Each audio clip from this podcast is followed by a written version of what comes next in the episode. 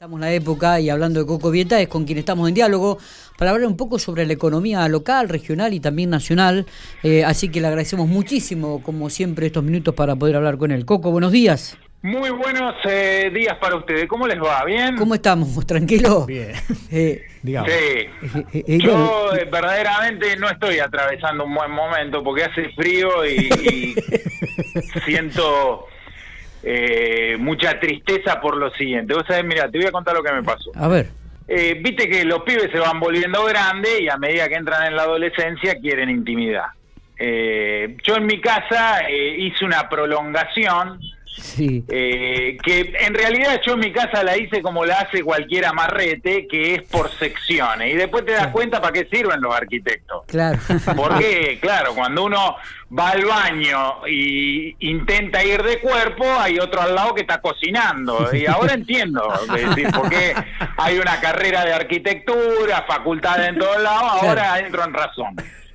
Bueno, pero este no es el punto. El punto es el siguiente. Me quedó una pieza tipo conventillo en la otra punta de mi casa Claro. Y- la cual no estaba calefaccionada. Y fruto de que mi hijo mayor entra a querer intimidad, dijo yo me voy a mudar ahí. Y surgió el tema de cómo calefaccionarla. jo, Pregunté eh, cuánto me iba a salir llevar el gas Y- eh, hasta allá. Y chao, me di por rendido. Dije yo no voy a gastar eso. Entonces, y acá viene la cuestión, entré a investigar alternativa y encontré, Sí. no sé si han oído hablar de los convectores. Sí. Sí. que Claro. es como eh, el, el tele- viste que parecen esos televisores colgados, Exactamente. Exactamente. pero no no es ese halógeno que se prende de rojo, es eh, bueno, dicen que, que mm, digamos, cerámico, claro. claro, ahí está, algo de eso. Bueno, eh, anduve investigando y dicen que gasta más, eh, menos, perdón, que un aire acondicionado haciéndolo funcionar en calor, lo cual me entró por el ojo. Hasta ayer, que yo inclusive fui al noticiero y lo conté, era un tipo feliz porque hoy me llegó la factura de la luz Y ya se te fue la felicidad. del primer mes con convector y fueron 1500 mangos más. Ah, Pero, pero, y acá viene lo positivo. eh, yo lo estoy comparando contra el gas subsidiado de la región patagónica. Es decir, vos pensás que la energía eléctri- eléctrica estamos pagando eh, la tarifa plena eh, que baja la Administración Provincial de Energía una vez que va y negocia en el mercado mayorista eléctrico. Es decir, si estuviésemos pagando una tarifa semiplena en gas natural, como parece, como es la de energía, no está tan tirado de los pelos. No, no, es verdad, es verdad, es verdad. Y, te digo que ahora, este, aún en épocas de verano, el gas suma, ¿eh? Eh, Y suma, sí. Ah. Pensá que tenés la tarifa aplanada y hace que vos, eh, digamos, eh, estés pagando el, el periodo de alto consumo en la temporada baja. Y Ah. eso morigera un poco eh, Claro. la factura en los meses pico. claro, claro. Eh, pero digo, aún así, eh, sí se nota. Pero bueno, ¿Y qué- qué es, decir, es ocurrencia? una ¿Qué- alternativa, Sí. eh, la del convector para tener en cuenta, más picante que la comparativa con el gas natural. Pero bueno, es decir, me- uno se ahorra el costo de la instalación porque eso lo enchufa y sale andando. Totalmente, totalmente. Digo, pero qué ocurrencia la del nene justo pasarse en invierno ahora. Podía Pero poco la justo ahora primavera. en invierno pasarse. en Se primavera. quería pasar en verano y me pedía un aire acondicionado. Anda, le digo, rayá de acá. Le digo, yo me- me- cuando me fui a estudiar iba con un ventilador a todos lados. Y cuando Sí. tenía mucho calor me iba Sí. y me sentaba bajo un aire acondicionado en algún lado. Claro. Dale, digo. Me al Y bueno, y en el invierno, viste, ya no la podés. ¿Qué, qué No, le va a decir? no, que no. Ponete una salamandra, ¿no? Que, eh, eh, Así que, bueno, nada, Sí. es, es para, para tener, pero sí, es decir, miren, me imagino el tipo que tiene un split funcionando en calor también debe, debe estar picante. Totalmente, totalmente. Sí, sí, sí, sí. Y, este, y no sé cuál será el costo de la leña en estos momentos para aquellos que tienen alguna salamandrita, pero no debe estar tampoco tan económico. ¿eh? No debe estar tampoco No, debe ser eh, barato tampoco, Tampoco. así que Pero bueno, son alternativas que hay que tener en cuenta. Creo, Muy que, bien. nueve- creo que 9 mil pesos los mil kilos. nueve mil pesos los mil kilos. Ah, la la. Y eso, por ejemplo, para un tipo que tiene de esas estufas muy conocidas, ¿qué autonomía tiene? 15 días. Porque si la tenés prendida, la, viste que eso se mantiene prácticamente las 24 horas. Y a la noche le dejás algún tronquito grande como para que siga este, teniendo calorcito a la mañana cuando te levantás. No, no, no. No, entonces soy un afortunado. si, con, si, con, 1500, no, no, la, próxima vez le, doy el pésame al que tiene una tromen. ¿eh? Ahí queríamos llegar. Seguramente se alguno se va a comunicar y nos va a contar, pero no, no debe ser tan barato tampoco. Bueno, Coco, eh, vayamos un poco también siguiendo, siguiendo con esto este el análisis económico. Digo, eh, el dólar blue que, bueno, aparentemente ayer habría estancado, habría parado, pero venía en ascenso. A ver, lo que estamos viendo eh, por estos días es un clásico de los tiempos que corren, que es la tensión cambiaria que se suscita cuando vos te acercás eh, a una contienda electoral. A ello le tenés que sumar eh, que eh, empieza a hacer ruido la estrategia del gobierno para contener el avance de los precios, que básicamente está apoyada en el atraso cambiario, es decir, utilizar eh, el tipo de cambio como un ancla antiinflacionaria, ajustándolo por atrás del avance que van mostrando los precios. Esto genera un problema que es que eh, vos tenés que tener dólares eh, para eh, tapar las distorsiones que esto va provocando. Y en el marco actual que tiene que ver con, con, un acceso restringido al mercado único y libre de cambio, tenés el problema, es decir, pensemos que hoy solo para atesoramiento se pueden comprar 200 dólares mensuales por cada quit, el problema es la brecha cambiaria, es decir, porque sangra por ahí, no sangra por una eh, ola de comprador en el mercado oficial, sino por un aumento de la brecha en el paralelo y en los dólares bursátiles, tanto para eh, conseguir en plaza local como para sacar al exterior. Y en la brecha tenés el problema, porque la expectativa devaluatoria se manifiesta así, eh, a modo de brecha, y la brecha genera esto que, que vemos eh, bastante seguido, que es cuando aumenta mucho, eh, el comerciante opta por dos cursos de acción, o se sienta arriba de la mercadería y no vende más y baja la persiana, cosa que hemos visto acá en la ciudad, o si no, eh, remarca injustificadamente porque no sabe a qué precio va a reponer. Sí, sí, sí. Entonces... Y el que gobierno parece que tiene las herramientas para evitar esto, es decir, que, podría ser un evento cambiario imprevisto de acá hasta las elecciones. Tiene herramientas porque tiene eh, reservas internacionales que fue acumulando eh, fruto de, la liquidación del sector agroindustrial, está eh, bien parado en lo que tiene que ver con dólar futuro. Su posición en dólar futuro está en cero, el dólar futuro eh, se comercia en peso, pero sirve para conducir la expectativa devaluatoria, es decir, sirve para que el Banco Central le muestre al mercado dónde quiere el dólar hacia el futuro, eh, con lo cual tiene herramienta, hace mucho ruido que no esté alineada la tasa de interés de la política monetaria. ¿Qué quiero decir con esto? Vos pensás que eh, en ahorros de depositantes a plazo fijo tenés eh, más de 2 eh, billones de pesos. Esos tipos están mal remunerados porque vos pensás que la tasa de interés de la política monetaria es del 38 y hoy una colocación a plazo fijo menor al millón de pesos paga 37% anual contra una inflación que si al gobierno le sale todo bien va a estar en el 40-41 y si le sale mal va a estar en el 50. Ese tipo eh, lo tenés disconforme, parado en peso, eh, y, en cualquier momento está tiro de cruzarse al dólar.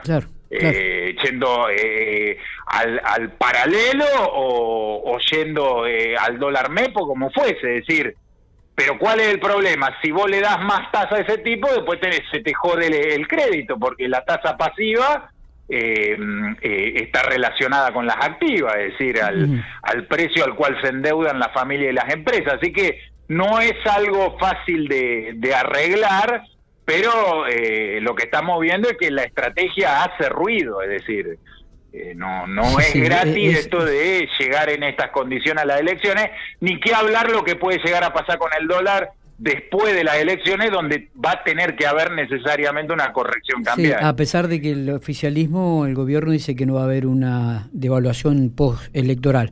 Eh, es inevitable que, terminemos en un salto cambiario porque hay que convalidar toda la inflación que, que se fue acumulando. Eh, Coco, nunca te pregunté, eh, eh, me parece, digo, ¿qué, qué opinas del, del impuesto o el pago del aporte extraordinario? A ver, yo eh, particularmente eh, estoy eh, de acuerdo con la medida porque es cierto que en el marco de la pandemia aumentó mucho la desigualdad social entre los que se encuentran en el decil más sofisticado de la sociedad argentina y aquellos que forman parte de los sectores más postergados de la misma sociedad.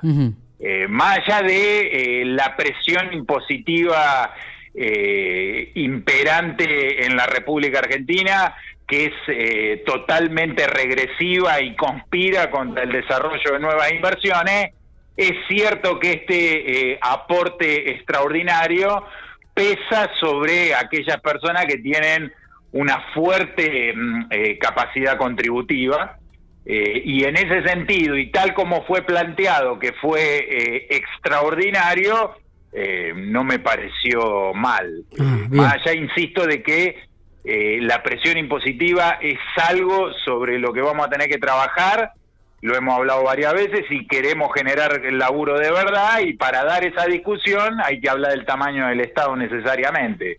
Pero eh, en el concepto de ese aporte extraordinario y eh, la definición de contribuyente que toma ese aporte extraordinario, que estamos hablando de gente con fuerte capacidad eh, contributiva. Piensen que en la provincia de La Pampa las versiones que circulan en función eh, también que hay secreto fiscal, pero la, gente comenta en función de, lo que son las referencias del impuesto inmobiliario eh, y de automotores y atando cabo y demás. Algunos dicen que hubo dos personas que lo pagaron y otros hablan de siete. pero vos fijate, en el ámbito de la provincia de La Pampa, estamos hablando de dos o siete contribuyentes en el peor de los casos. Sí, recordamos, que pagaron el impuesto extraordinario. Recordamos que el impuesto extraordinario se le cobra a aquellos que tienen un patrimonio superior a los 200 millones de pesos. Sí, que a lo último fue actualizado y estamos hablando de más del doble esa cifra. Ajá, bien. Bien, porque el original hablaba de esto, me acuerdo, por lo menos la, la sí, referencia. El proyecto original hablaba de eso, pero después cuando salió la reglamentación terminó siendo más. Eh, digamos, no, no estamos hablando de cualquier contribuyente. No, no, obviamente. Obviamente, por eso por eso se le nombró el aporte extraordinario, ¿no? Justamente. Hoy el G7 está hablando de esto. Sí, de un impuesto inclusive, extraordinario. Inclusive Estados Unidos, creo que eh, Biden también había hablado de que aquellos de los ricos un impuesto a la riqueza, ¿no? Porque eh, la generación de riqueza por parte de los que más tienen avanza mucho más de lo que llega eh, a aquellos que están en, en, una posición totalmente desventajosa, con lo cual me parece que es necesario en ese sentido, más allá de todos los problemas eh, que en el tema impositivo tenemos, tanto a nivel nacional como provincial y, municipal también, porque estamos pagando eh, eh, impuestos, eh, tasas y contribuciones sumamente caras que no están relacionados a la calidad de los servicios, sino que están relacionados al tamaño del Estado. un oyente, me, un oyente me, me, pregunta, este, mejor dicho, me dice que te pregunte, este Coco, si este mes deberían devolver lo del impuesto a las ganancias. Técnicamente sí, eh, fruto de, los cambios de la cuarta categoría, eh, a partir de, mm, una nueva base imponible para eh, trabajadores en relación de dependencia y jubilados, eso debería pasar.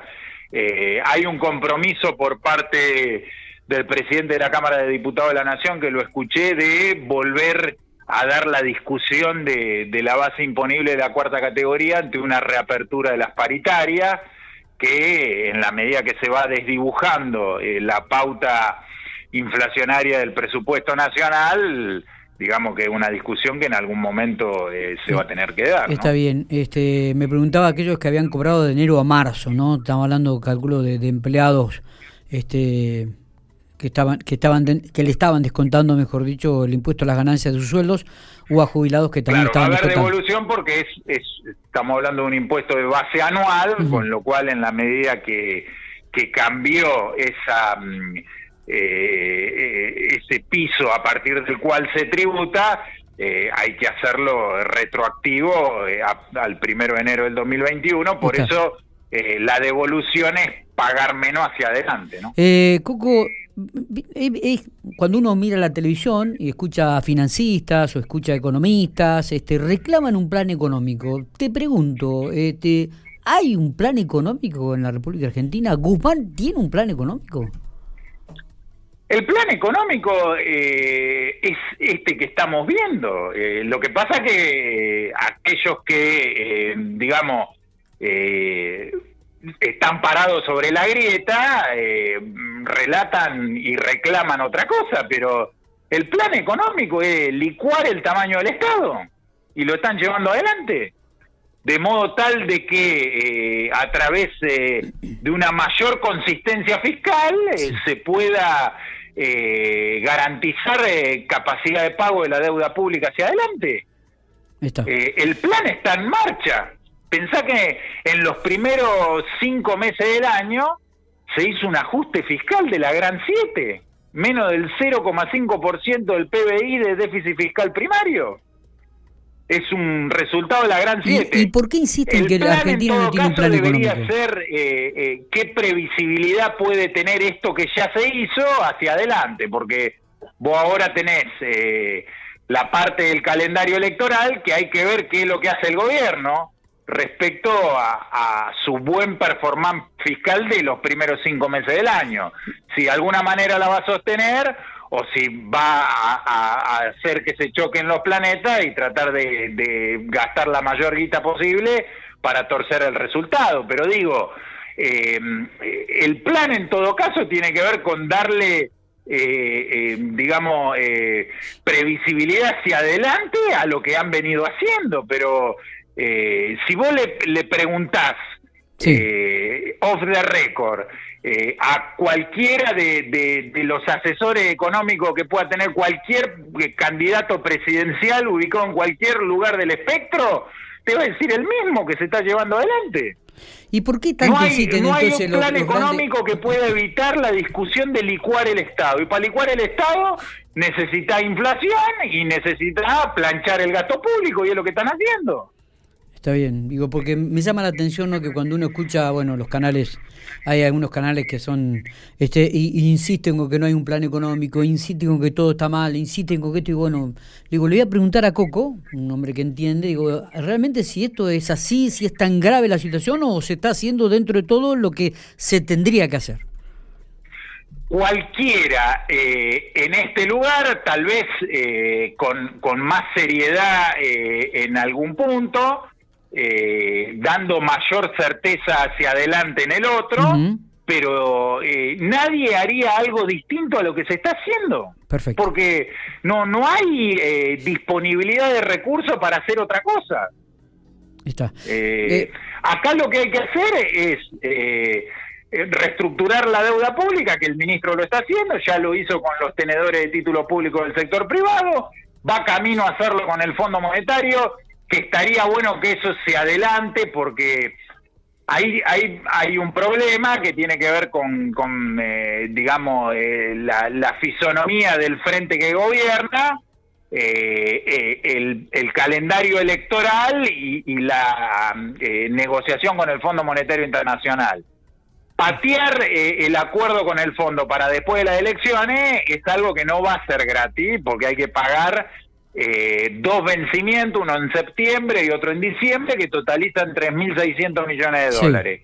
Que si se adelantara el acuerdo, te lo ahorrás, porque esos vencimientos lo metés adentro del acuerdo.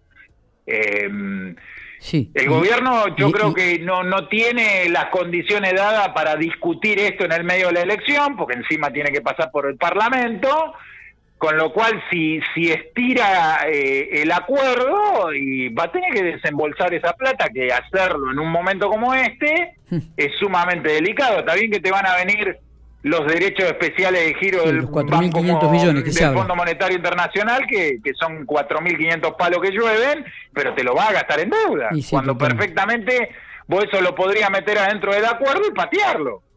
Eh, Coco, la última. Eh, ¿te, gusta Facundo Manes como candidato en la Unión Cívica Radical?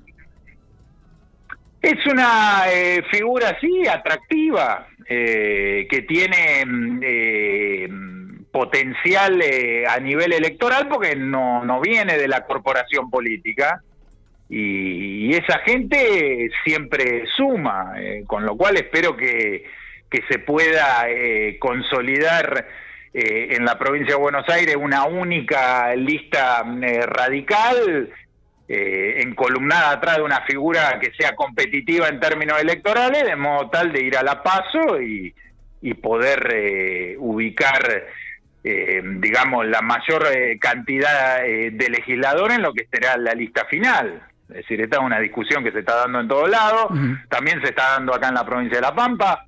Eh, en la Unión Cívica Radical tuvimos asamblea extraordinaria el sábado pasado y bueno, y está esta cosa también de integrar el frente y, de lograr eh, una síntesis eh, radical para que no nos pase lo mismo que nos pasó en el 2017, que terminamos dividiendo por dos y, y el PRO que presentó una sola lista y se terminó llevando con una muy poca cantidad de votos todos los cargos disponibles eh, porque la sumatoria de las dos listas radicales era superior. Eh, y bueno, es decir, hay, que ver cómo hacemos para evitar que nos pase eso, pero digamos, eh, hacia adelante, eh, lo mismo que le pasa a la oposición, también le pasa al oficialismo. la política está tan desacreditada que los partidos individualmente cada vez son menos competitivos, con lo cual tienen esa eh, necesidad de integrarse, porque si no pierden tracción electoral. Le pasa eh, al, peronismo con el frente de todo a nivel nacional, le pasa con el peronismo en La Pampa con el Frejupa. Eh, y pasa en la oposición, lógicamente, así que digamos que, que es una tradición. Coco, te agradecemos muchísimo estos minutos, como siempre. Abrazo grande. Por favor, eh, que tengan una eh, bella mañana y saludos a toda esa linda audiencia. Listo.